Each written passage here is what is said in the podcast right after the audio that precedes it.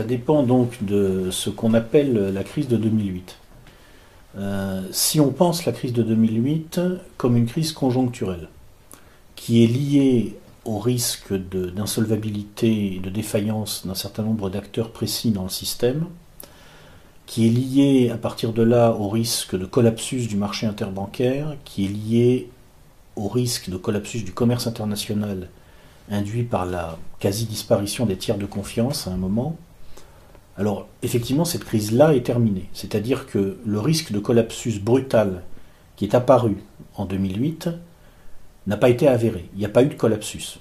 C'est une question qu'on s'est posée, on a été nombreux à se la poser, je me souviens en 2008-2009, crise ou collapsus? La réponse était crise. Le collapsus n'a pas eu lieu. Donc la dimension conjoncturelle de la crise, le risque de collapsus instantané, ça effectivement c'est terminé, on en est sorti. Les dirigeants ont réussi à restabiliser à peu près le système. Mais le problème c'est que la crise de 2008, ça n'est pas en réalité que cette crise conjoncturelle. C'est simplement une manifestation parmi d'autres d'une crise structurelle qui est beaucoup plus longue, qui est beaucoup plus profonde, qui vient tout simplement du fait que nous sommes dans un système dont l'essence en quelque sorte est d'être ce qu'on nous présente comme entre guillemets la crise depuis en gros le début des années 70. De cette crise-là, de cette crise structurelle, qui est en fait le problème du capitalisme contemporain, on n'est absolument pas sorti. Et en fait, la situation actuelle est pire que celle qui était en 2008. Pourquoi? Qu'est-ce que c'est la crise structurelle sur le fond? En fait, nous sommes aujourd'hui dans... Je vais faire très très court, hein, je vais simplifier à l'extrême. Bon, nous sommes aujourd'hui dans des sociétés qui ont besoin de croissance économique pour se maintenir. Elles ne peuvent pas se maintenir sans croissance économique.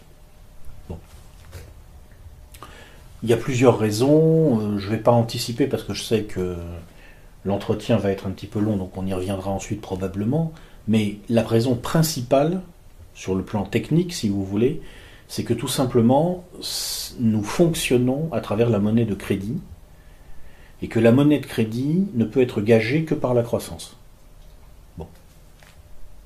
Tout simplement aujourd'hui, nous arrivons dans une situation où il n'est plus possible de maintenir les trends de croissance nécessaires pour rémunérer le capital accumulé.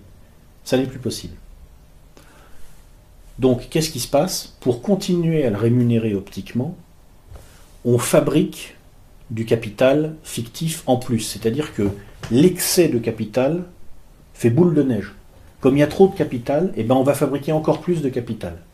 Et de ce fait, le hiatus qui existe entre ce qu'on pourrait appeler l'économie réelle et l'économie fictive, ou l'économie artificielle, ou l'économie, je pense qu'on dire, imaginaire, eh bien, ce hiatus ne cesse d'augmenter. Ce qu'on nous présente comme des bulles, en fait, c'est ça, ni plus ni moins. Donc aujourd'hui, la situation est pire qu'en 2008 parce que la façon dont ces bulles se, traduisent de manière concrète, c'est la dette. C'est le niveau de la dette dans, nos sociétés. En 2008, la dette dans les pays occidentaux avoisinait, alors si on prend la dette des acteurs non financiers, la moyenne des pays occidentaux, peut-être 250% du PIB. Bon. Euh, aujourd'hui, on est certainement au-dessus. Alors on est, certainement au-dessus parce qu'il y a eu plusieurs phénomènes qui se sont euh, cumulés. Euh, d'abord, en Occident, la dette privée a été en partie nationalisée, c'est-à-dire que comme le, système privé était au bord de l'apoplexie à cause de son endettement, on a transféré une partie de l'endettement vers les comptes publics. Donc maintenant, les dettes publiques sont plus élevées en Occident. Alors ça dépend, là encore, c'est toujours pareil, ça dépend de la façon de compter. Aux États-Unis en particulier, il y a de très gros problèmes parce qu'il existe une dette euh, euh, américaine, si vous voulez, dont on a du mal à même à, comprendre conceptuellement à quoi elle correspond, qui est une dette interadministration. Enfin, je vous passe les détails. Bon, mais enfin, en moyenne, on, doit être, en, réalité, si on prend les vrais endettements, on doit être certainement un peu au-dessus de 100% des PIB au niveau de l'endettement public en moyenne en Occident. Au niveau de l'endettement privé, il y a eu une phase de désendettement des ménages en Grande-Bretagne et aux États-Unis Maintenant, elle est terminée, l'endettement privé, semble-t-il, recommence à augmenter. Euh, logiquement, si la mécanique se met en place à nouveau, dans quelques années, dans 3-4 ans, on aura retrouvé des niveaux insoutenables à ce niveau-là. Bon, pour l'instant, non, ils ont réussi à se désendetter en partie à ce niveau-là. Au niveau des entreprises, euh, ben, l'endettement, euh, à ma connaissance, n'a pas été réduit significativement, il a plutôt tendance à croître, même en Occident. Et puis la grande nouveauté, c'est que pour sortir le système global de son risque de collapsus en 2008-2009, la Chine a effectué une relance absolument massive. Et le commerce international a été relancé en grande partie grâce aux émergents. Ça s'est fait en grande partie à crédit. C'est-à-dire que maintenant, le problème de la dette, qui en 2008 était plutôt un problème occidental, s'est vraiment globalisé. En 2008, la Chine, vu ses taux de croissance et son niveau d'endettement, n'avait pas trop de problèmes à ce niveau-là. Aujourd'hui, elle commence à avoir des problèmes. Parce que, bon, elle a, elle a fait un train de croissance très fort, mais elle aussi, maintenant, elle commence à plafonner. Les, limites sur lesquelles bute le système, les Chinois aussi commencent à les toucher maintenant. Ils, ont commencé leur 30 glorieuses, on va dire, à la fin des années 80, bah, ils vont les finir vers 2020. Hein. C'est logique. Bon. Donc en fait, la situation est pire et au niveau global, la masse de dette maintenant en circulation dans le système, elle est, je ne vais pas donner de chiffres parce que ça n'aurait pas de sens si vous voulez, on n'arrive plus à calculer honnêtement. En tout cas, moi, j'y arrive pas. Il y a peut-être des gens qui y arrivent encore, mais moi, j'y arrive pas. Mais elle est, elle est encore plus importante qu'en 2008. Bon. Donc, non, on n'est pas sorti de la crise de 2008. Euh.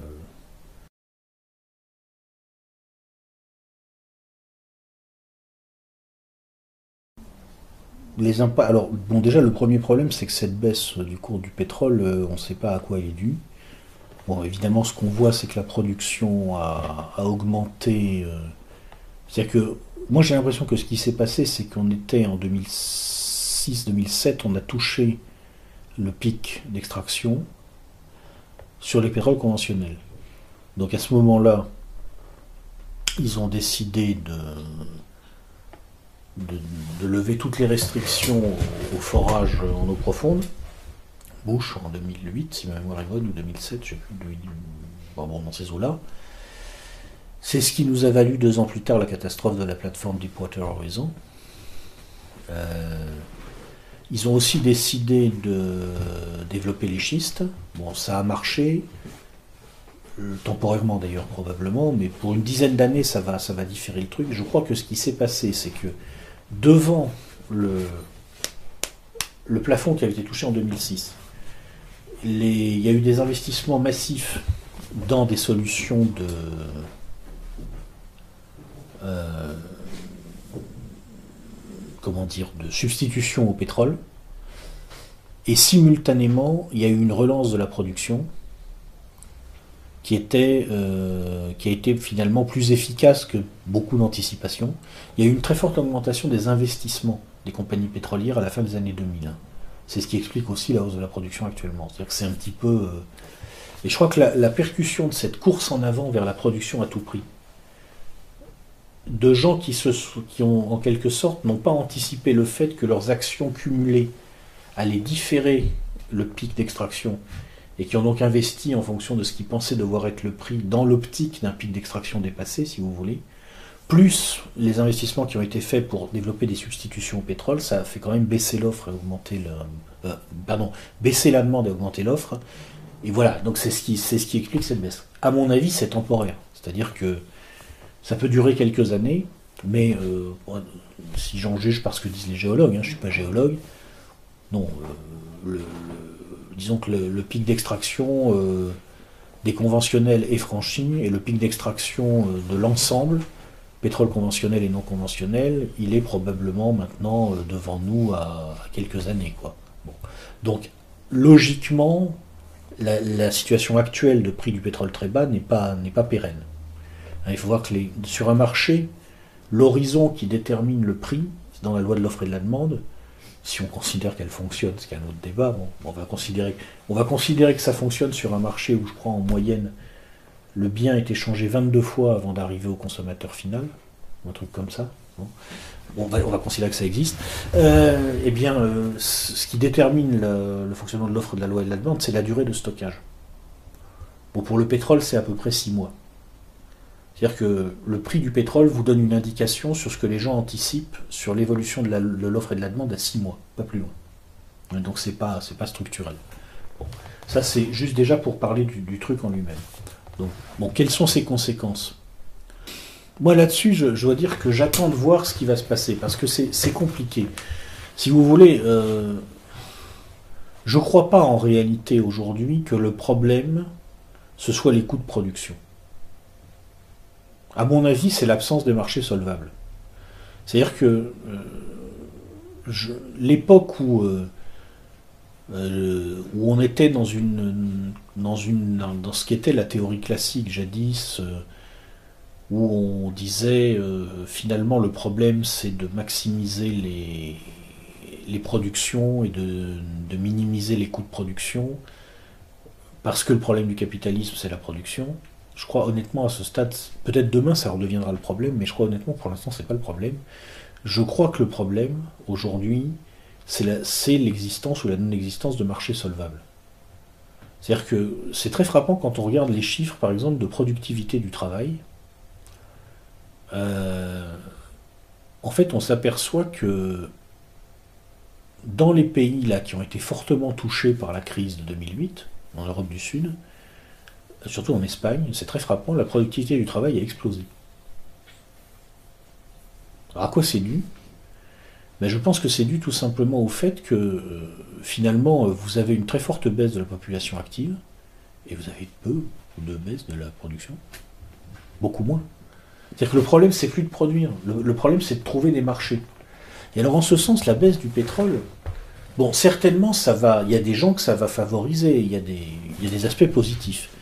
Mais je pense qu'il y aura aussi des aspects négatifs, c'est que finalement, si le prix du pétrole baisse, ce problème structurel de ce capital qui ne sait plus comment rentrer dans l'économie réelle, ça lui donne encore moins de territoire à investir.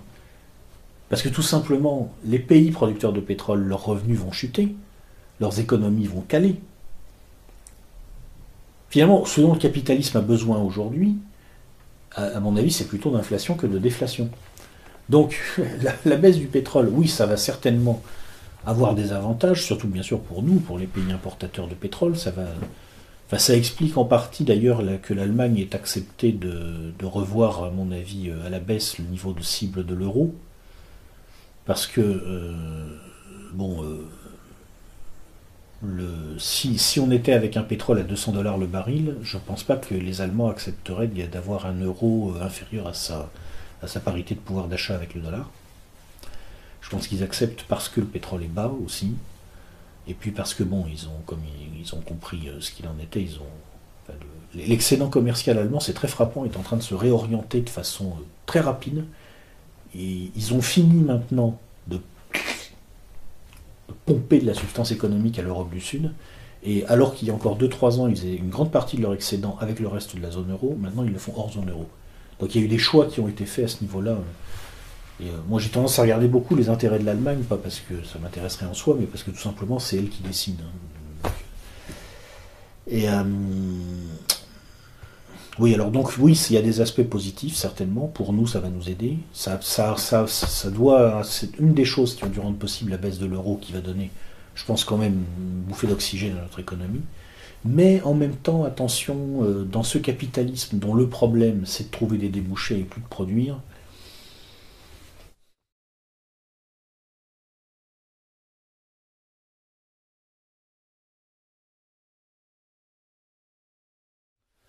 Alors, bon, ce qui est sûr, c'est que forcément, à un moment, ça va craquer. C'est-à-dire que quand vous regardez les perspectives de la croissance mondiale, la masse de dette qu'il y a dans le système, vous voyez très bien que à un moment ou à un autre, il faudra revoir radicalement la valeur de l'argent. Parce que qu'est-ce que c'est en fait ce qu'on appelle un crack C'est une révision de la valeur de l'argent. Il est bien évident qu'aujourd'hui, quand vous avez euh, un ensemble de dettes dans le système qui aboutit. Euh, je sais plus, je crois que ça a été chiffré. Entre 2 et 3 ans le PIB mondial, je crois, ou quelque chose comme ça. Facile, hein, à l'échelle globale. Hein. Bah oui, forcément, ça va craquer. Quoi. là, il n'y a pas longtemps, j'ai vu un truc extraordinaire, mais qui en dit long quand même sur le côté complètement absurde du système. Le Mexique, c'est quand même pas un État qui est réputé, j'aime bien les Mexicains, hein, c'est sûrement des mecs super sympas, mais on peut pas dire que leur État soit réputé pour sa stabilité, sa fiabilité, c'est bon. Le Mexique a émis des emprunts à 100 ans. Et apparemment, j'ai bien compris, ils ont trouvé preneur. En fait, enfin, je veux dire, les mecs qui ont acheté ça, ils peuvent pas décemment espérer être remboursés par le Mexique dans 100 ans. Donc, à mon avis, ce que ça veut dire, c'est qu'ils les ont achetés en se disant on va les foutre dans des paquets, on va titriser ça, on va, on va remettre ça dans des special purpose vehicles. Ça y est, ils ont recommencé, comme avant 2008, dans la joie et la bonne humeur. Et hop, on va refourguer ça à l'ensemble du marché et au passage, on aura prélevé notre com. Donc ça, ça voudrait peut-être dire que ce qui s'est passé en 2008 sur la dette privée à travers les subprimes, la prochaine fois, effectivement, c'est sur la dette publique. Ce qui serait logique, puisque justement, on a rebalancé sur la dette publique. Ouais, ouais, ouais, bah. Oui, c'est. Après, je sais pas si ça sera 2015. Vous savez, Toiti. Euh, euh... Il y a François Langlais aussi qui a dit qu'il y aurait un crack euh, qui se préparait, euh, lui n'avait pas donné de date exacte. Oh, non, je dis ça qu'on aille vers un crack, c'est forcé. Je euh, euh, les Keynes disaient les arbres ne montent pas jusqu'au ciel, quoi. Donc il y a forcément un moment où ça craque. Mais je ne sais pas si c'est 2015. Le, ce qu'on peut constater simplement, c'est qu'il y a une certaine régularité dans les, phases de récession depuis que l'économie néoclassique a commencé à s'imposer. Donc finalement, il y en a eu une en 73-74, il y en a eu une en 79-82, il y en a eu une en 91-93, il y en a eu une en 2000-2001, et il y en a eu une en 2008-2010, on va dire à peu près. Avec un petit double dip en 2011-2012 quand même. Euh, la prochaine devrait être vers la fin de cette décennie. Si la, si la périodicité est respectée, la prochaine devrait être vers la fin de cette décennie. Mais je, moi, je enfin, Bon, il y a des gens, si vous voulez, qui ont le niveau apparemment pour continuer à comprendre quelque chose au fonctionnement de ces marchés. Pas moi, je suis désolé. Honnêtement, euh, tout ce que je sais, c'est que ça va finir par craquer. Mais je ne m'aventurerai pas à faire des modélisations. Je ne sais pas d'ailleurs s'il y a quelqu'un quelque part qui peut vraiment faire une modélisation. Ça serait intéressant de savoir pourquoi Toiti et l'anglais disent ça. Bon, que l'anglais dise qu'il va y avoir un crack, ça c'est. il a raison, oui, il y en aura un. Mais Toiti, pourquoi il dit ça en deuxième semestre 2015 Je veux dire, s'il le dit, il a eu raison. Il ne s'est pas levé le matin en disant euh, Ah Illumination Donc il, a dû faire une modélisation, un calcul, ou alors il a eu des informations. Euh, bon. Mais moi, en tout cas, je ne sais pas.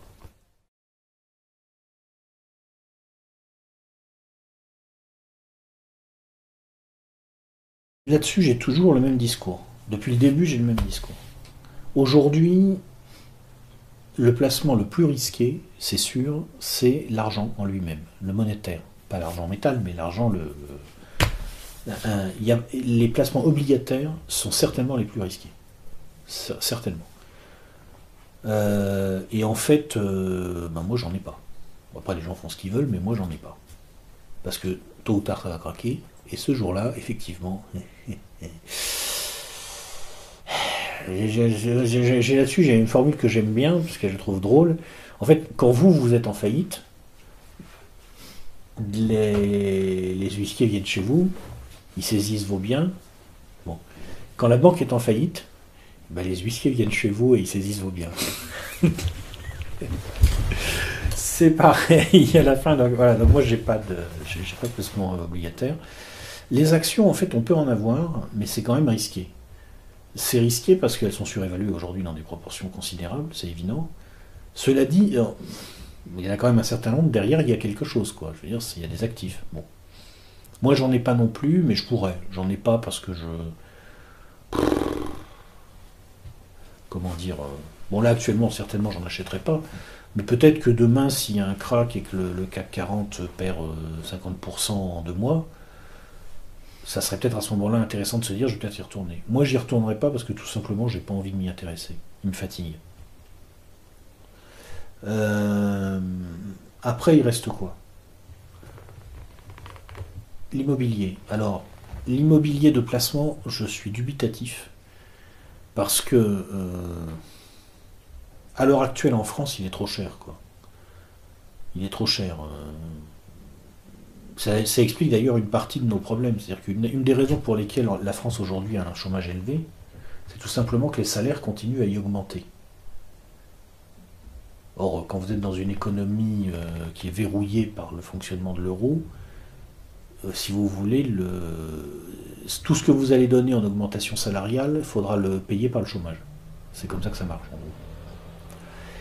mais si on est obligé d'augmenter les salaires, c'est entre autres à cause de la bulle immobilière. C'est-à-dire que tout simplement les salariés français ont besoin qu'on augmente leur salaire parce que tout simplement les loyers sont trop élevés. C'est aussi bête que ça. Euh, ça ne pourra pas durer éternellement. Donc le, placement en immobilier patrimonial en France, en tout cas, moi j'y crois pas trop. Bon, on peut, hein, je sais pas, mais moi j'ai pas fait ça. Alors il reste quoi donc? Bon, obligation. Non, action, non, j'en ai marre. moi je j'ai pas envie de compromettre ma santé mentale à essayer de comprendre euh, euh, immobilier patrimonial, j'y crois pas trop en France. Euh, reste quoi ah, Il reste effectivement les métaux précieux. Ou alors acheter de la valeur d'usage. Bon. Moi, j'ai acheté de la valeur d'usage. C'est-à-dire que, je, de toute façon, je n'ai pas des sommes mirifiques. Hein. Bon, je pas les moyens. De toute façon, c'est sûr que si j'avais 20 millions d'euros à placer, j'aurais des vrais problèmes mais c'est pas le cas, c'est un problème que j'ai pas. J'ai juste eu de quoi euh, avec, me mettre avec un groupe de copains très soudés pour acheter une BAD qui est une ferme complète où on a de quoi se loger très bien, manger très bien, euh, dans un environnement qu'on est capable de sécuriser et on investit là-dedans. Prochaine étape, l'énergie, panneaux solaires, éoliennes, cogénération, on va voir, on ne sait pas encore. C'est ça le projet. En ce qui me concerne, c'est ce que je fais. Euh, les métaux précieux, bon, euh, ouais, on peut en avoir un peu. Alors maintenant, je vais répondre à votre question. Euh, mon opinion là-dessus, c'est que d'abord, il faut toujours les acheter quand ils viennent de baisser.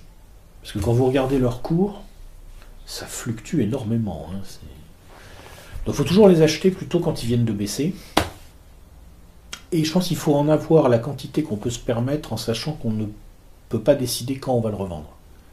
Parce que justement, comme c'est des cours qui sont très fluctuants, il ne faut pas que ça soit des trucs sur lesquels on, soit amené à taper de façon... Euh, euh, comment dire euh, en, urgence.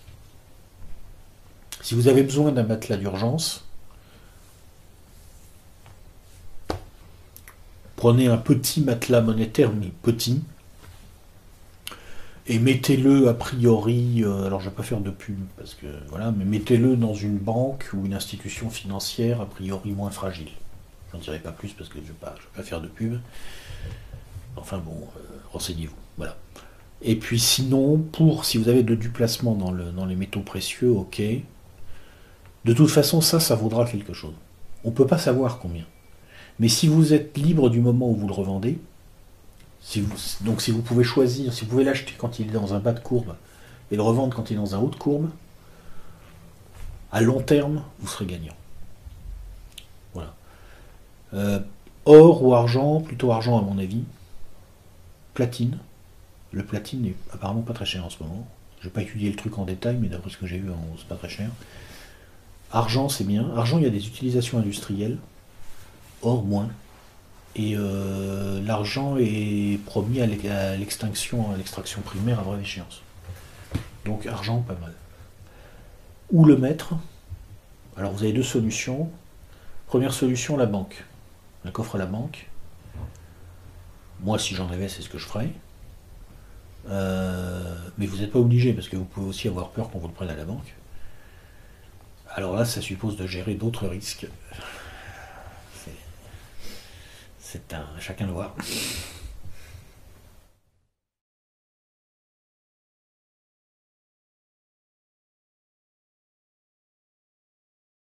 Je pense que c'est une décision. C'est-à-dire que euh, les, problèmes d'échéance de la Grèce, c'est de l'ordre de quelques milliards d'euros. Donc pour des gens qui euh, font des quantitative easing en dizaines de milliards d'euros tous les mois dans la joie et la bonne humeur,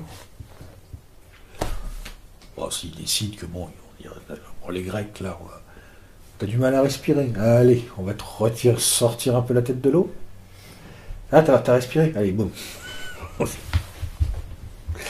Ils peuvent aussi décider que ouais non euh, bon c'est le bon moment pour faire exploser la zone euro parce que de toute façon on sait qu'elle peut pas dans sa structure actuelle elle n'est pas pérenne.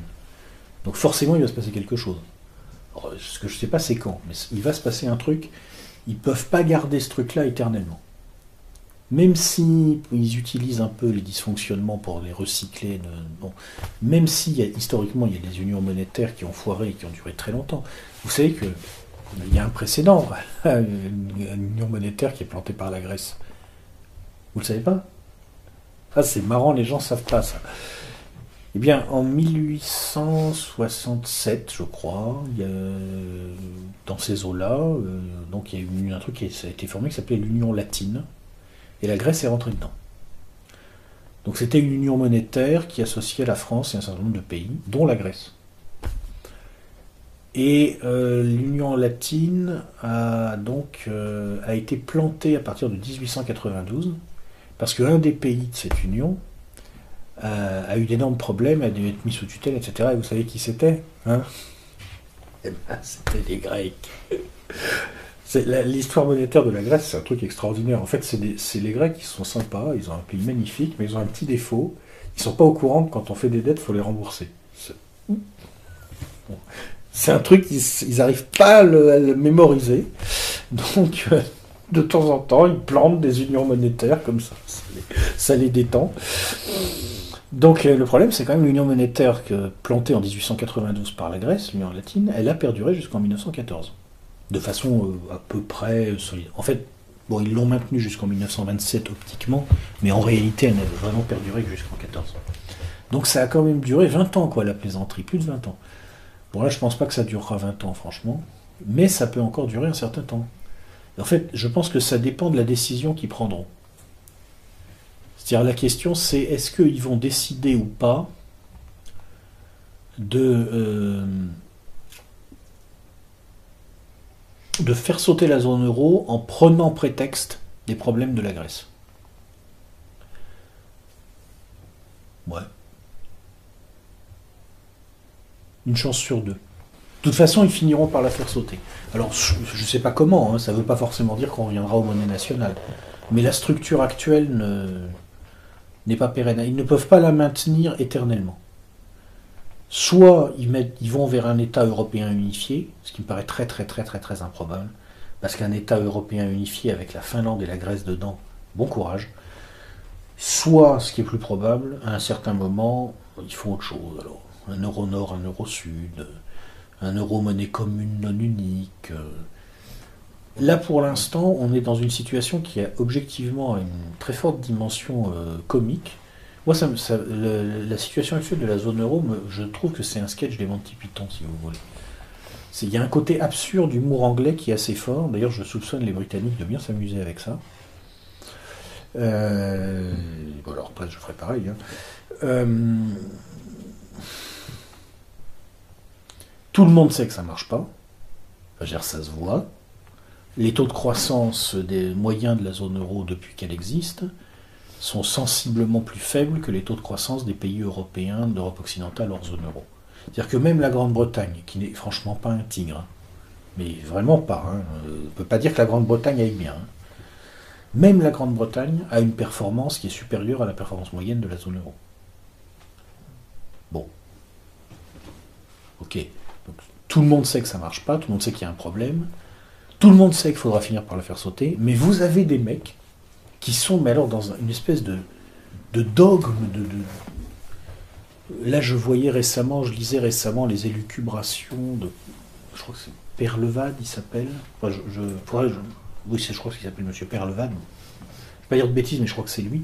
Enfin, d'un des grands pontes économistes du système, qui s'est exprimé dans la grande presse, je, lisais ça. alors, c'est l'euro est là ad vitam aeternam. c'est. mais on est carrément, carrément dans le domaine de la croyance religieuse, objectivement. Et donc là, je sais pas, c'est le heurt entre le réel. Vous savez, le réel, c'est quand on se cogne. Hein. Bon, ben là, on se cogne. Et puis, cette croyance religieuse. Alors, combien de temps les croyants vont-ils arriver à continuer à se faire mal et à nous faire mal en même temps? Pour ne pas constater que ça marche pas Moi, je sais pas. Là, franchement, je pense que les problèmes se déplacent vers la psychologie, voire la psychiatrie. C'est mon opinion.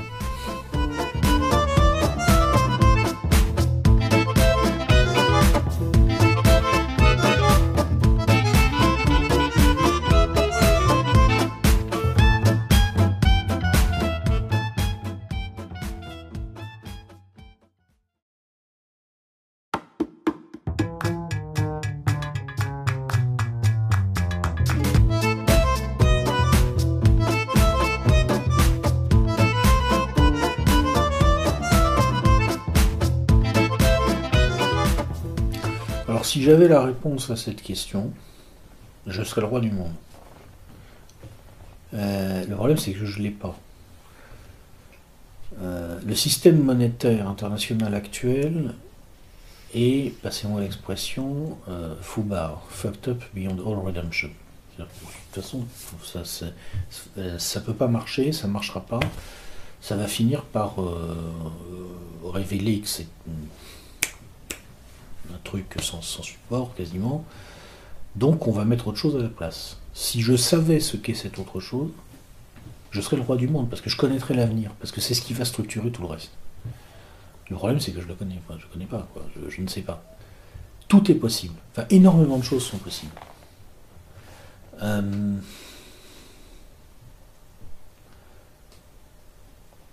personnellement, sur le plan, euh, si vous voulez, euh, de la querelle entre chartalistes et euh, métallistes, moi je ne prends pas parti. Je fais partie des gens qui pensent que euh, en la matière il n'y a pas de vérité vraie en quelque sorte. Ce qui compte c'est que ça marche. Bon, je vois pas trop comment dans un monde où il y aurait plus d'hyperpuissance américaine on pourrait encore avoir un système appuyant les monnaies sur une monnaie parce que il faut voir que ça a été possible pendant un moment parce qu'en gros les Américains étaient surpuissants. C'est-à-dire que si vous allez au fond des choses, euh, vous savez, dans les, dans les anciens systèmes antiques, les gens avaient la monnaie de leur prince. Depuis Bretton Woods, les gens ont le prince de leur monnaie. C'est-à-dire qu'en en fait, c'est le pouvoir, mais le pouvoir géostratégique militaire en dernière analyse, qui dit, qui dit, ben voilà, la monnaie c'est ça. Le dollar est monnaie de référence, alors qu'il est plus appuyé sur l'économie américaine, maintenant c'est évident, parce que tout simplement le monde entier a les jetons de l'US Army. Si demain le monde entier n'a plus les jetons de l'US Army, la question pour savoir qui va dire ce qu'est la monnaie, c'est de qui le monde entier aura-t-il les jetons Et il y a une situation qui pourrait bien apparaître, qui est que finalement, ben, tout le monde a un peu les jetons de tout le monde. En général, dans ces cas-là, on se rabat sur un sous-jacent métallique. Parce que ça, au moins, c'est accepté partout. Ça a de fortes chances de se terminer comme ça, je pense. Mais je ne sais pas sous quelle forme. C'est pas forcément un étalon or, ça peut être d'autres choses. Par exemple, ça peut être un. On peut décider que c'est un, un panier de matières euh, de matière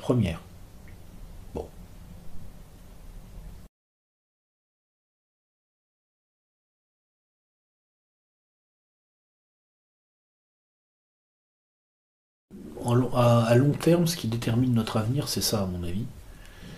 Euh, parce qu'en fait, bon, euh, au-delà, bon, aujourd'hui, vous avez deux économies. Vous avez l'économie des économistes, l'économie euh, financiarisée, avec toutes ces théories, tout ces, qu'une personne normalement constituée peut plus comprendre, je crois, honnêtement, avec des gens qui vous expliquent plus je prête, plus j'ai d'argent plus je, plus je m'endette, plus j'ai d'argent aussi. Euh, ouais, d'accord. Et puis vous avez l'économie réelle, du monde réel, et en fait c'est quelque chose de très simple. L'économie du monde réel est quelque chose d'extrêmement simple. Ça consiste à dire on va dissiper de l'énergie pour déplacer ou transformer de la matière pour livrer des produits ou des prestations de services dont on a besoin. Point. Ça commence donc par on va dissiper de l'énergie. Donc c'est la quantité d'énergie à dissiper qui vous dit ce que vous pourrez faire ou pas. Il est évident qu'aujourd'hui, par exemple, nous ici en Occident, on est euh, dans des sociétés qui fonctionnent à peu près à 5 tonnes équivalent pétrole par an et par personne. Euh, et que sur une planète euh, qui serait peuplée par 10 milliards d'habitants en 2040 ou 2050, ça veut dire qu'il faudrait avoir 50 milliards de tonnes équivalent pétrole à dissiper si tout le monde doit vivre comme nous. Bon, aujourd'hui, on a 12 milliards de tonnes équivalent pétrole. L'Agence internationale de l'énergie est parvenue, on ne sait pas trop comment, à des courbes qui lui disent qu'on aura peut-être 18 milliards ou 17 milliards à dissiper en 2030 ou 2035, quelque chose comme ça. Peut-être grâce au, pétrole de schiste. Alors il y a le pétrole de schiste, il y a. Mais l'Agence internationale de l'énergie, c'est des mecs qui ont le sens de l'humour, parce que ont, ils ont fait leurs courbes, et alors leur courbe dit ça, ça match ce qu'ils ont fait par ailleurs la courbe de la demande. C'est-à-dire que leur courbe de l'offre match leur courbe de la demande. Et alors en fait, ils cumulent les sources d'énergie sur lesquelles ils ont des prévisions, qui seront peut-être justes, qui seront peut-être fausses, bon, et puis il y a un écart. Mais ça match quand même parce qu'ils ont rajouté une catégorie qui s'appelle unknown. Oh bah ok. Donc comment, comment tu, ton, ton moteur, comment il va marcher? À l'unknown Ne t'inquiète pas. en tout cas, il y a eu un rapport de l'Agence internationale de l'énergie où ils avaient fait comme ça. Je ne sais pas comment ils font maintenant, mais je crois que c'est en je crois que c'est le, World Outlook machin de. Euh, je crois que c'est 2010 ou 2011 où ils avaient fait ça. J'avais vu ça, ça m'avait fait mourir de rire. Bon, donc, euh, bon, bah, de toute façon, on voit très bien qu'entre les appétits de croissance d'une planète où tout le monde veut vivre comme des Occidentaux, puis la réalité, ne, ça marche pas. Donc, ou bien il y a un miracle technologique qui se produit, et on est sauvé, ou bien il n'y en a pas, et alors là, forcément, ça va être moins sympa. Bon. en fait, c'est ça qui est important, c'est-à-dire que tous les délires actuels sur l'euro, sur euh, le dollar, sur l'économie financiarisée, sur l'économie néoclassique, tout ce que je viens de vous expliquer avant, il faut bien voir que tout ça, en fait, ça n'a oui, c'est important à court terme parce que ça détermine la façon dont on, va, gérer les choses à court terme. Mais à long terme, ça n'a aucune importance, ça ne changera rien, c'est du, du blabla. Ce qui compte, ce qui est important, c'est pas les conneries que racontent les économistes. Ce qui compte, c'est de savoir si les chercheurs et les ingénieurs vont déboucher ou pas. Si oui, ben, ça devrait être sympa. Sinon, ben, ça va pas être sympa du tout. Alors, qu'est-ce qui va se passer? Vous avez, j'ai lu plein de bouquins. Si vous voulez rigoler simplement, vous en lisez deux. Je vous conseillerais simplement deux. Et vous regardez les deux avenirs qui sont décrits. Un bouquin de Richard Heinberg, euh, La fin de la croissance. Enfin, le titre anglais c'est The End of Growth. Je crois que le titre français c'est La fin de la croissance. Et un bouquin de euh, Jeremy Rifkin, La nouvelle société du coût marginal zéro. Vous lisez simplement ces deux bouquins et vous comparez les mondes que ces deux auteurs imaginent pour dans 20-30 ans. Mais ça n'a rien à voir. Pourquoi? Parce que d'un côté, il y en a un qui dit il n'y aura pas de miracle technologique, ça c'est Heinberg, et de l'autre, il y en a un qui dit il y aura un miracle technologique, ça c'est Rifkin. Et c'est pas du tout le même monde, ça n'a rien à voir. Alors Rifkin, c'est autour euh, des énergies euh, renouvelables. Bon, le scénario Rifkin, moi j'ai un peu du mal à y croire. Je dis pas que c'est entièrement faux ce qu'il dit, hein, mais j'ai un peu du mal à y croire parce que bon, il admet qu'un équivalent de la loi de Moore va s'appliquer sur l'énergie solaire, par exemple. Sauf que c'est pas ce qu'on observe pour l'instant. C'est un peu une vue de l'esprit son truc. Mais il y a d'autres scénarios qui peuvent amener le mirage technologique, dont entre autres éventuellement un nucléaire propre au thorium. On ne sait jamais. Ce que je sais par expérience, c'est que quand un chercheur vous dit, quand quelqu'un qui doit conduire un projet vous dit Ouais, ça va marcher, c'est sûr. C'est plutôt mauvais signe. Quand il vous dit il est possible que ça marche, et je vais vous expliquer pourquoi, c'est plutôt bon signe. Et quand il vous dit rien, et eh ben vous pouvez rien en déduire. Pour l'instant, en fait, ils disent rien.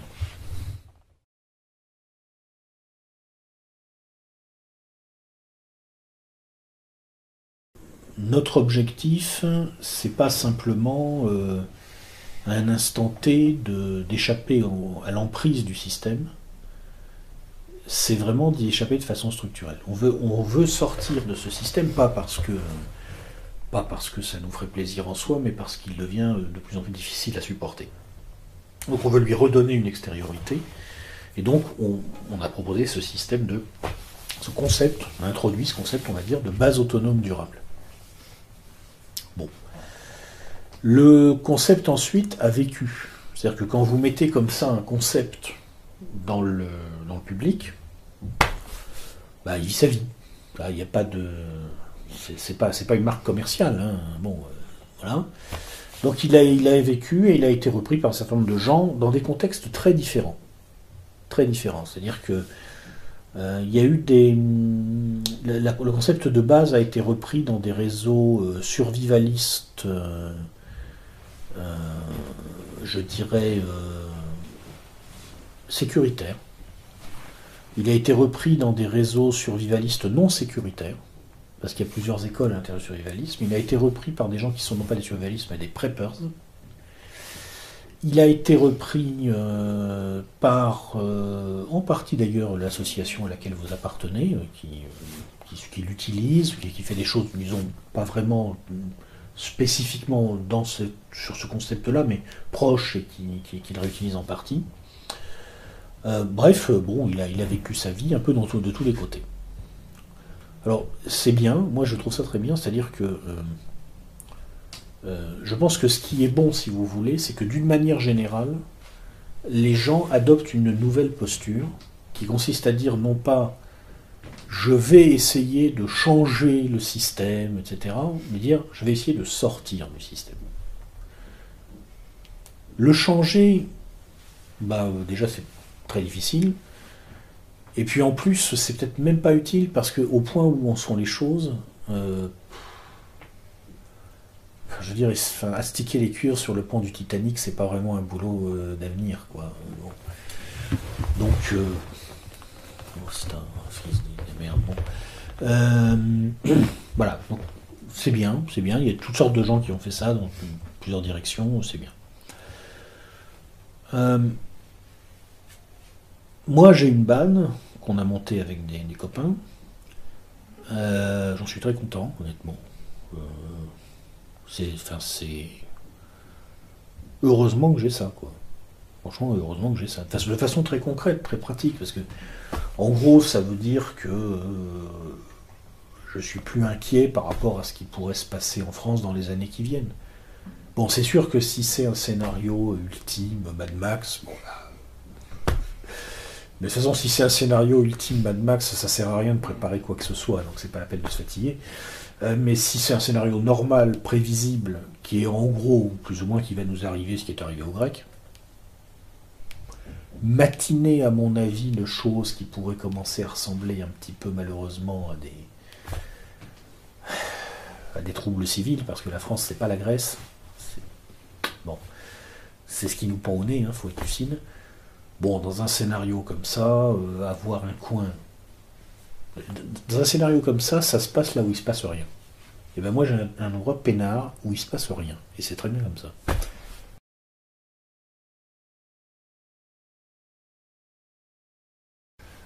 Alors, euh, bon, d'abord ce que j'ai repéré, c'est très inquiétant. Euh, je vais essayer de dire les choses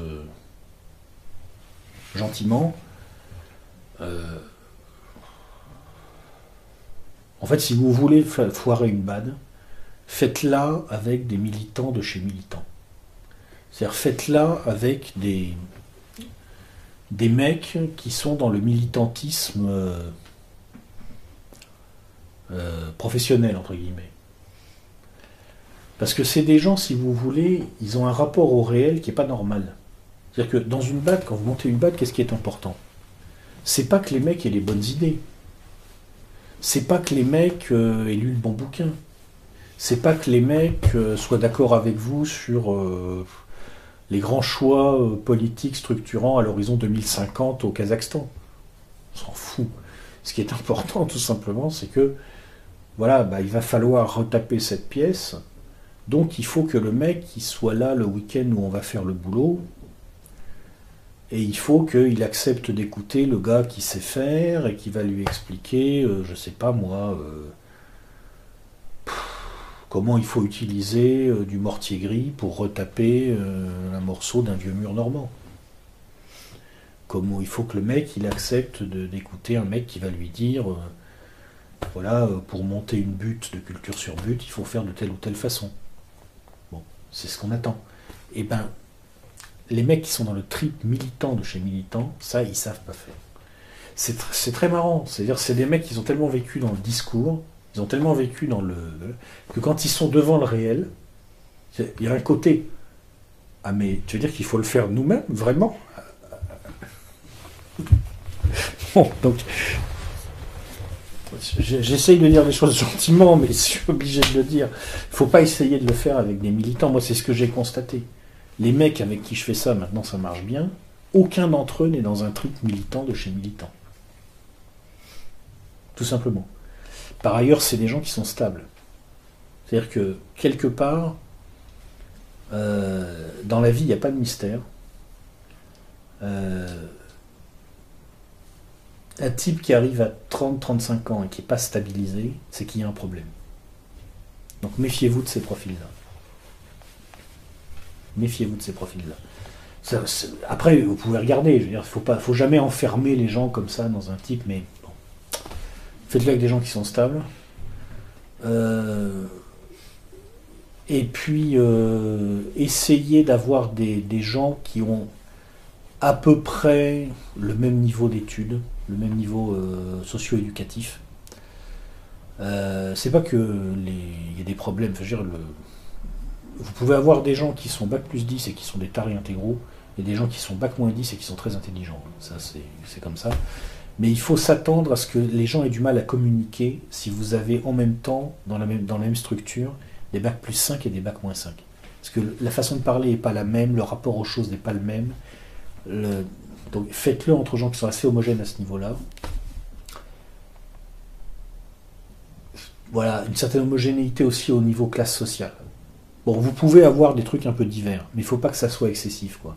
Parce que le problème que vous allez avoir si vous le faites en groupe, c'est que s'il y a des mecs qui gagnent dix fois plus que d'autres, ça va, poser problème. Et puis, euh, faites-le de façon à ne jamais vous trouver dans une situation où vous êtes obligé de réussir une étape donnée. C'est-à-dire que dans ce genre de projet, l'important en fait c'est de pouvoir échouer. Vous, planterez des trucs.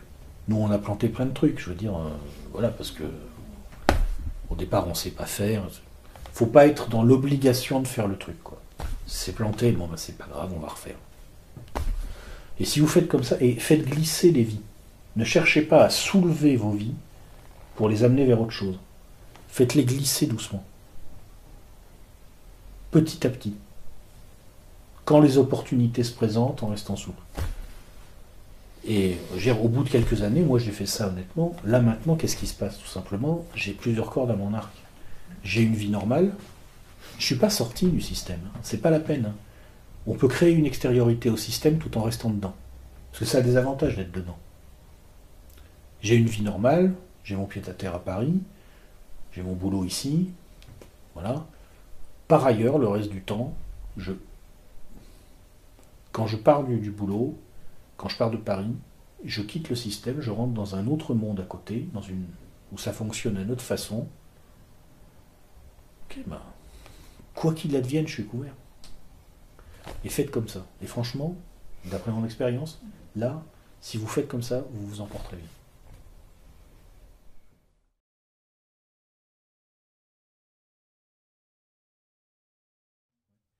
Moi, enfin, moi, quand je l'ai lu, le truc qui m'a frappé, en gros, c'est qu'en gros, la question que je me suis posée, c'est à quelle altitude plane Emmanuel Ton Waouh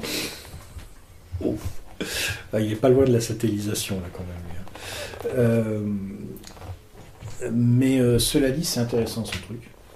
Euh, en particulier, moi, je, vraiment, je, bon, sachant, sachant qu'il plane à très très au-dessus de bon, enfin, il est pas, par certains côtés, il n'est pas du tout dans le monde réel. Euh, mais c'est vraiment intéressant parce que, euh, en fait, il a, fait de façon systématisée, statistique et solide des travaux qui euh, m'ont permis personnellement de mieux comprendre certaines choses. C'est-à-dire que, bon, ça fait un certain temps en France que je sentais qu'il se passait quelque chose de très bizarre, de très très curieux. Euh, j'arrivais pas à comprendre ce que c'était que ce parti socialiste. Euh,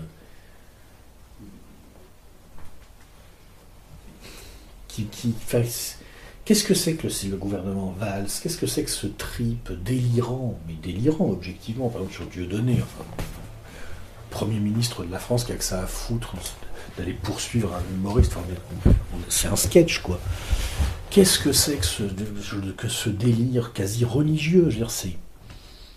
Et été vraiment frappé, honnêtement, du fait que finalement, on a presque l'impression que le, laïcisme français contemporain reprend les, méthodes, les logiques, les, dynamiques profondes qui étaient jadis celles du catholicisme d'État français. C'est-à-dire que c'est curieux, c'est euh, avant, on avait un programme d'ordre moral. Maintenant, on a un programme d'ordre moral à l'envers. Alors, c'est tout inversé, mais en fait, c'est pareil. C'est les, mêmes logiques. Et moi, quand j'ai vu les processions à Saint-Charlie euh, dans, les rues, j'étais pété de rire. Je me suis dit, s'ils vont bientôt marcher derrière une icône de, de, ou je sais pas quoi, mais ça, ça va pas bien. Et euh,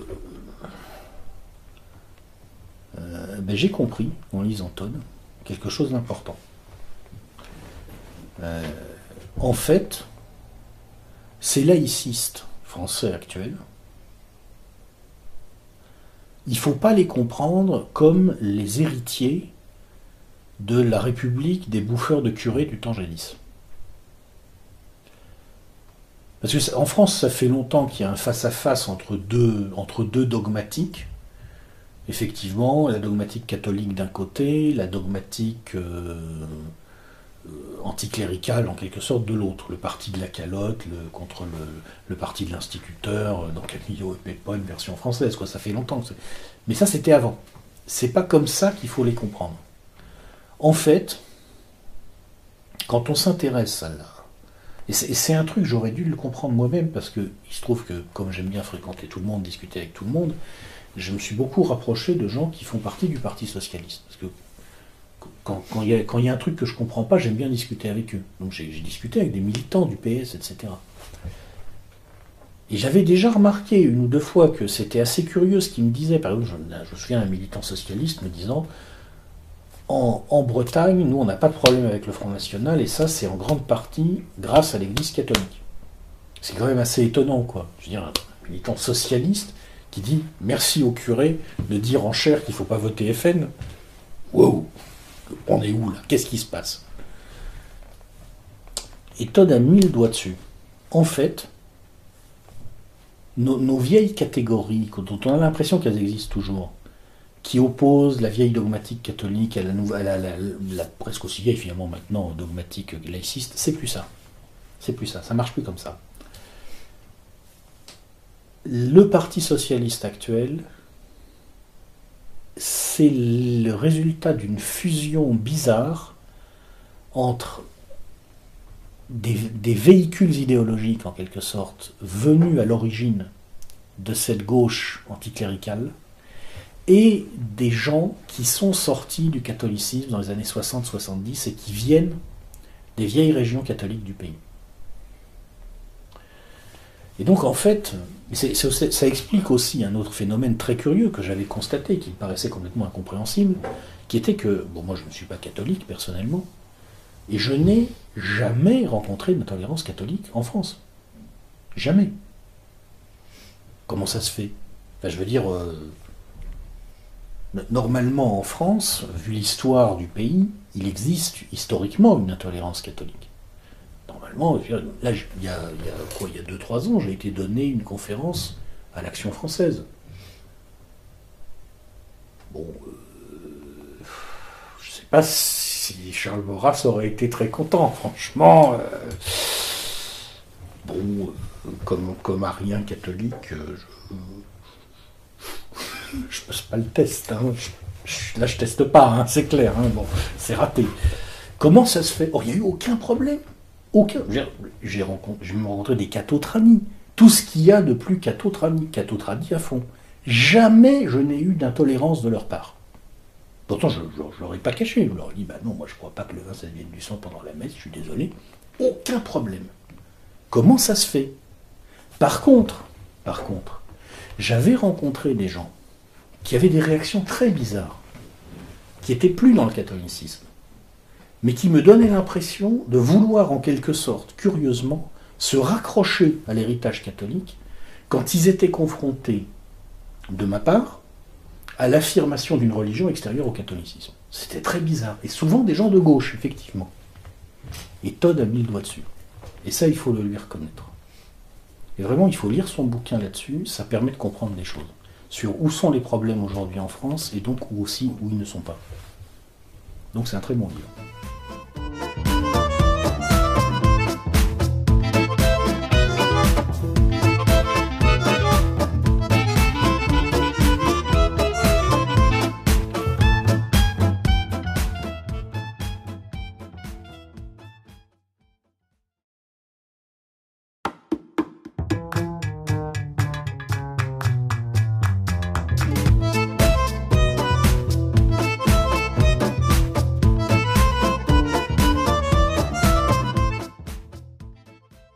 Quand vous avez un système qui est fondé sur l'émission de la monnaie de crédit, qu'est-ce que c'est de la monnaie de crédit? Comment ça fonctionne?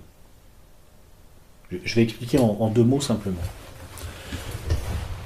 Je vais simplement introduire une notion déjà parce que ça permet de clarifier les esprits, c'est la notion de multiplicateur bancaire. Première notion. Qu'est-ce que c'est un multiplicateur bancaire? C'est la façon dont est fabriqué en réalité l'argent dans notre système aujourd'hui. Donc quand on dit que les banques créent de l'argent, c'est vrai. Mais ce qu'il faut comprendre, c'est que c'est pas parce qu'il y aurait euh, des gens dans un coin qui décideraient, euh, hein, on va s'arranger pour truquer les comptes, etc. Non, non, c'est pas la peine. C'est simplement que l'argent revient à la banque quand elle le prête. Bon. Donc, qu'est-ce qui se passe maintenant quand vous avez une banque centrale, qui est une banque des banques? D'accord? Cette banque centrale, quand elle peut prêter de l'argent à une banque. Cet argent, il va falloir qu'il fasse retour à un moment à quelqu'un. À qui il va faire retour? Si la Banque centrale est la banque des banques, elle fonctionne de fait comme une banque unique pour l'ensemble du système. Donc tout l'argent qu'elle prête lui revient. D'accord? Donc le taux de retour de, cet argent est de 100%. Alors, maintenant, si on prend la formule du multiplicateur bancaire, K, qui est donc égal à, alors je, donne la formule exacte, parce que tout à l'heure, je ne sais plus ce que j'ai dit, mais enfin, c'est 1 que divise 1 moins le taux de retour. D'accord? Si le taux de retour est de 100%, 1 que divise 1 moins 100%, ça fait 1 que divise 0. Ça tend vers l'infini. Ça veut dire que quand vous êtes en situation d'une banque unique, il n'y a plus de limite à la limite, même si la Banque centrale n'avait qu'un euro de fonds propres, du simple fait qu'à la fin l'argent finit toujours par lui revenir, en théorie, bah, elle, pourrait, euh, elle pourrait émettre indéfiniment. C'est comme ça que ça marche, la monnaie de crédit. En fait, c'est comme ça que ça fonctionne. Alors, pour que ça marche maintenant sur la durée, il faut évidemment quand même qu'il y ait des garde-fous.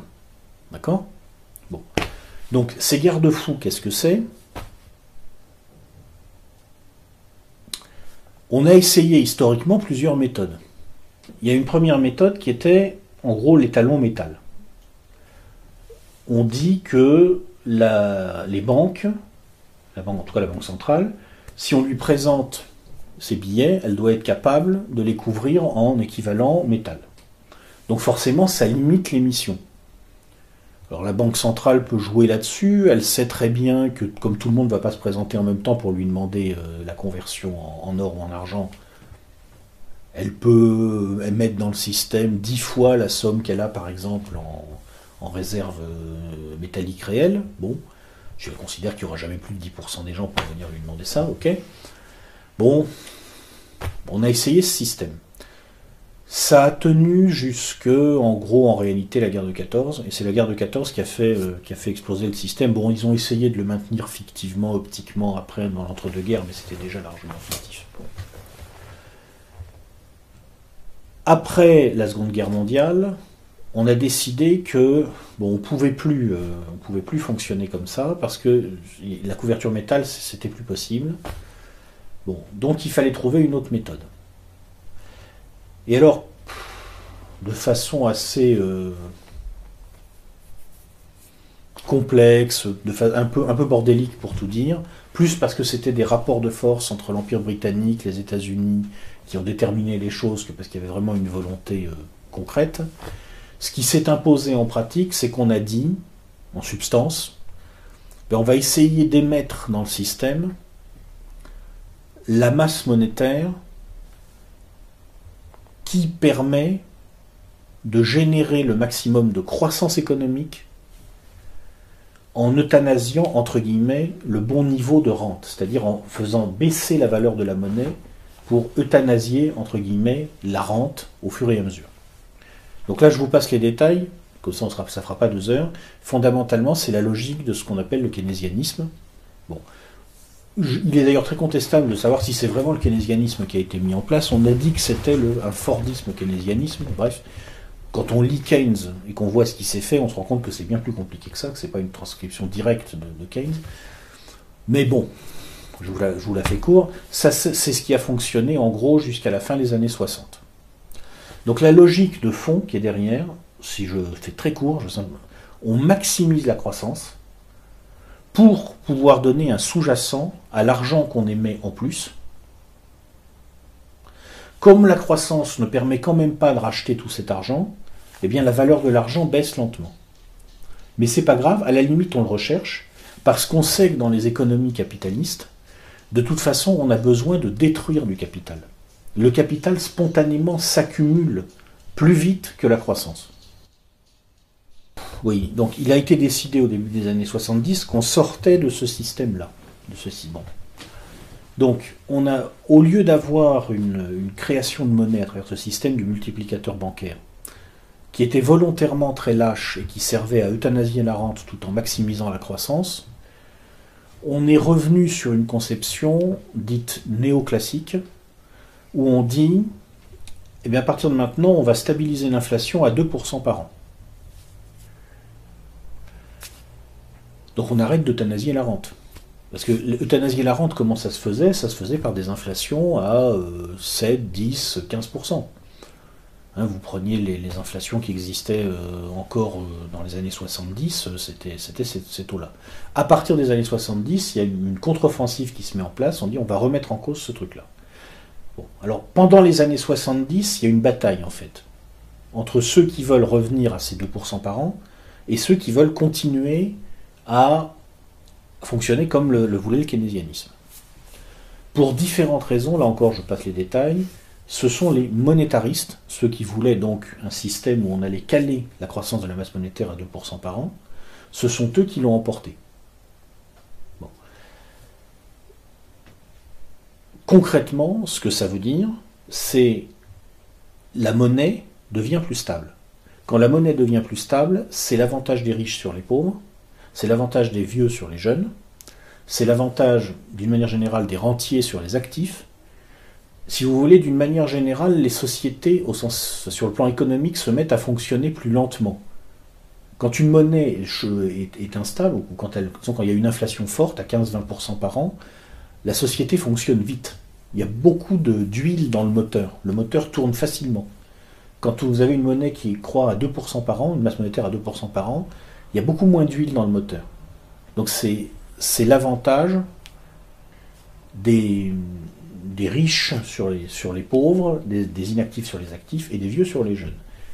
À mon avis, ce qui est intéressant de noter, simplement sur le plan des dynamiques des sociétés occidentales, c'est que le moment où cette bataille est gagnée par les monétaristes, c'est-à-dire les années 80, c'est aussi le moment où arrive, commence à arriver aux affaires, commence à peser sur la vie de la cité de façon décisive, la génération qui se situe au niveau de la pointe du sommet de la courbe des populations en Occident, le baby boom.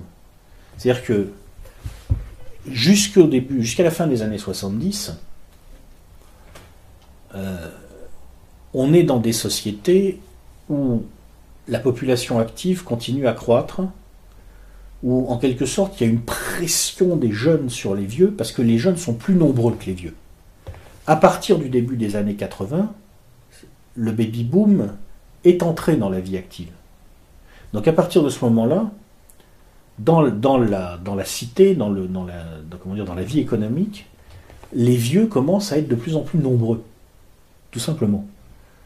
Donc, les jeunes qui arrivent derrière, ils n'ont ont plus cette force qu'avaient leurs devanciers, qui était tout simplement l'avantage numérique. Et vous, là, devant moi, vous êtes typiquement dans cette situation-là. C'est-à-dire que votre situation, c'est que vous êtes, passez-moi l'expression, moins nombreux que nous, les connards d'Empaffé nés à la fin des années 60, et beaucoup moins nombreux que les super connards d'Empaffé nés dans les années 50. C'est ça le fond de l'affaire, hein, quand même, je pense, largement. Bon. Et donc, dans ces sociétés où, bah, finalement, parce que tout simplement la population vieillit, les vieux deviennent majoritaires, à ce moment-là aussi, on voit triompher une façon de penser qui dit on va ce pouvoir de création monétaire infini que, confère le système du multiplicateur bancaire, qu'on ne peut plus encadrer par les talons métal, on ne va plus l'encadrer comme on le faisait avant dans une logique keynésienne en euthanasiant la rente et en maximisant la croissance, on va l'encadrer par des règles monétaristes qui vont mettre moins de souplesse dans la société et qui vont donner l'avantage, en quelque sorte, aux détenteurs du capital sur les détenteurs des capacités de, du travail, pour dire, pour dire les choses simplement. Donc aux vieux sur les jeunes. Bon. On voit quand même qu'il doit peut-être y avoir à un certain moment des mécanismes qui se sont joués là et qui ont dû peser dans la balance.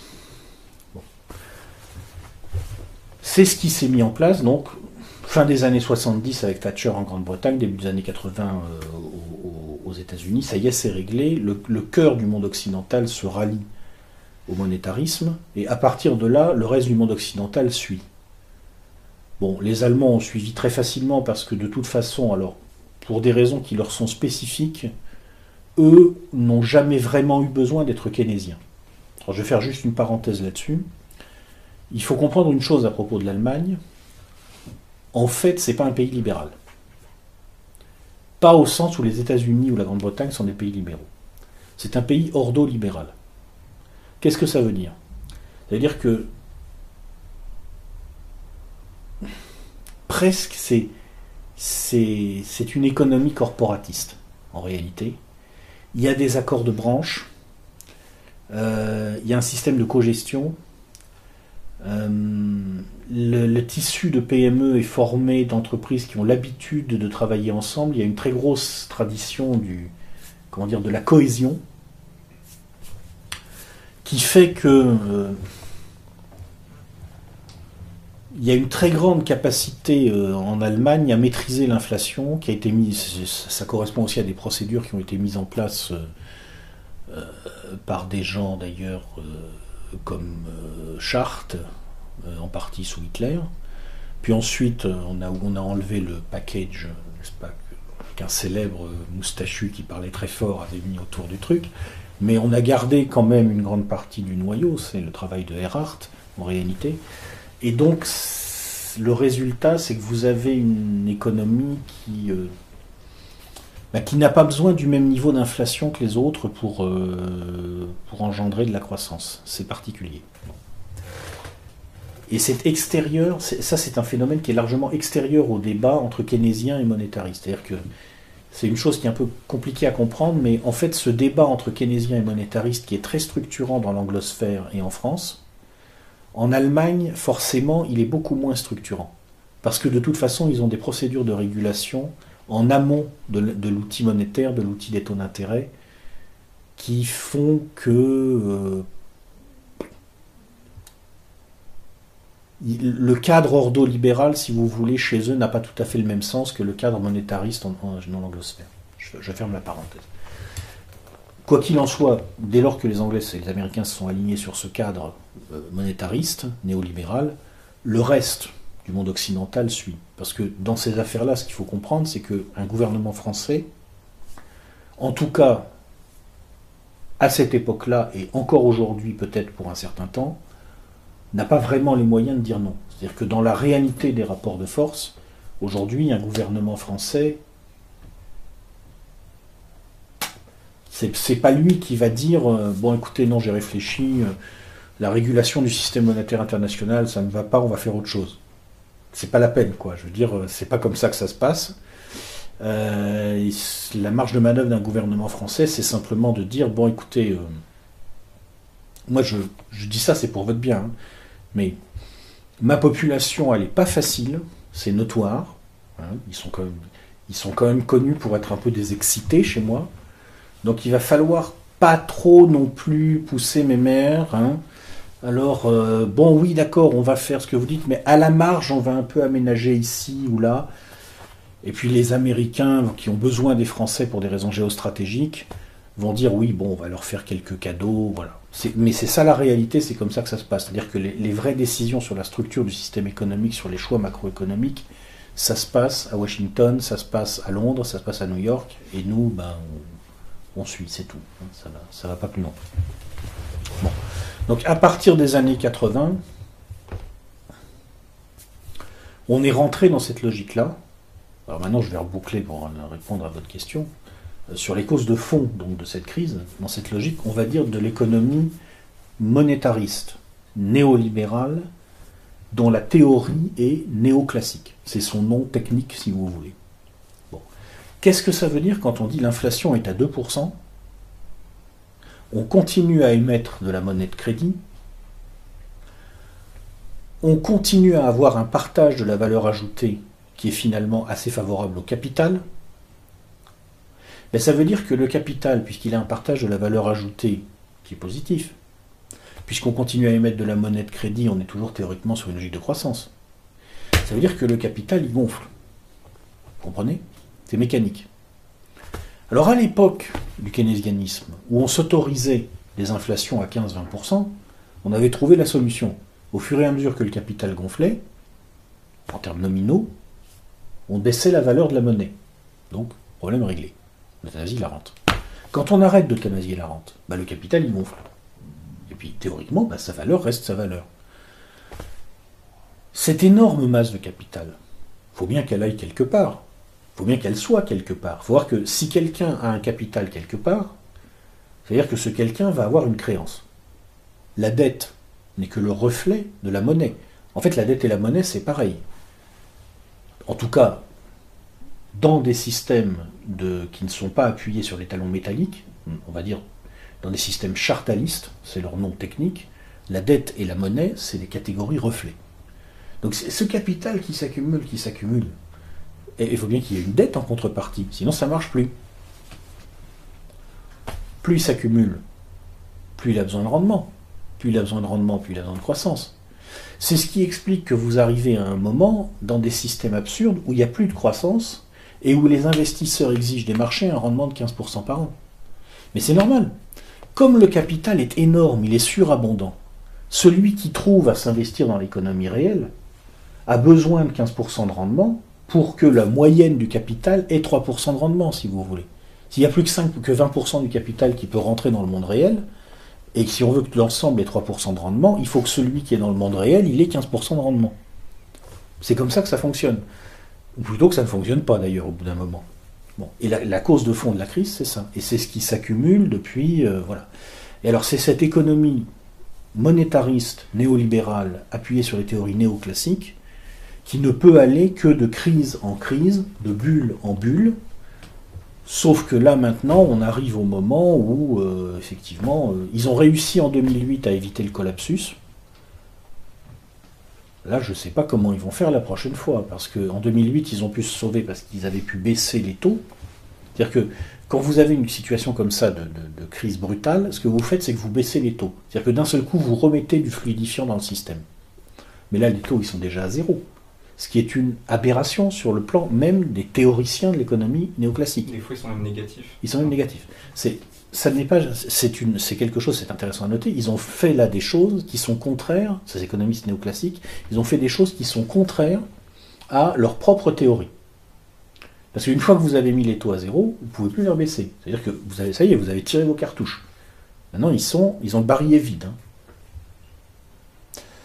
Ils ont des, des, masses de dettes phénoménales dans le système. Ils ont une, ben, une bulle tellement grosse d'ailleurs qu'on se rend en fait plus compte que c'est une bulle parce qu'on n'en voit plus les parois. Elle est devenue tellement grosse qu'on n'en voit même plus les parois. C'est la bulle en fait de l'argent en, soi. C'est la bulle obligataire. Bon. Euh, la prochaine fois là. Euh, bon, moi je dis rien parce que la dernière fois déjà je ne pensais pas qu'ils arriveraient à restabiliser leur truc aussi bien qu'ils l'ont fait. Parce qu'il faut reconnaître une chose, c'est que les types qui administrent cette énorme usine à gaz sont extrêmement forts pour rajouter des usines à gaz sur leur usine à gaz pour réussir à, ce que ça continue à tenir encore à peu près. Moi, je m'y attendais pas, honnêtement. Je croyais pas ça possible. en, 2008, moi, je croyais qu'ils allaient quand même, en quelque sorte, se calmer.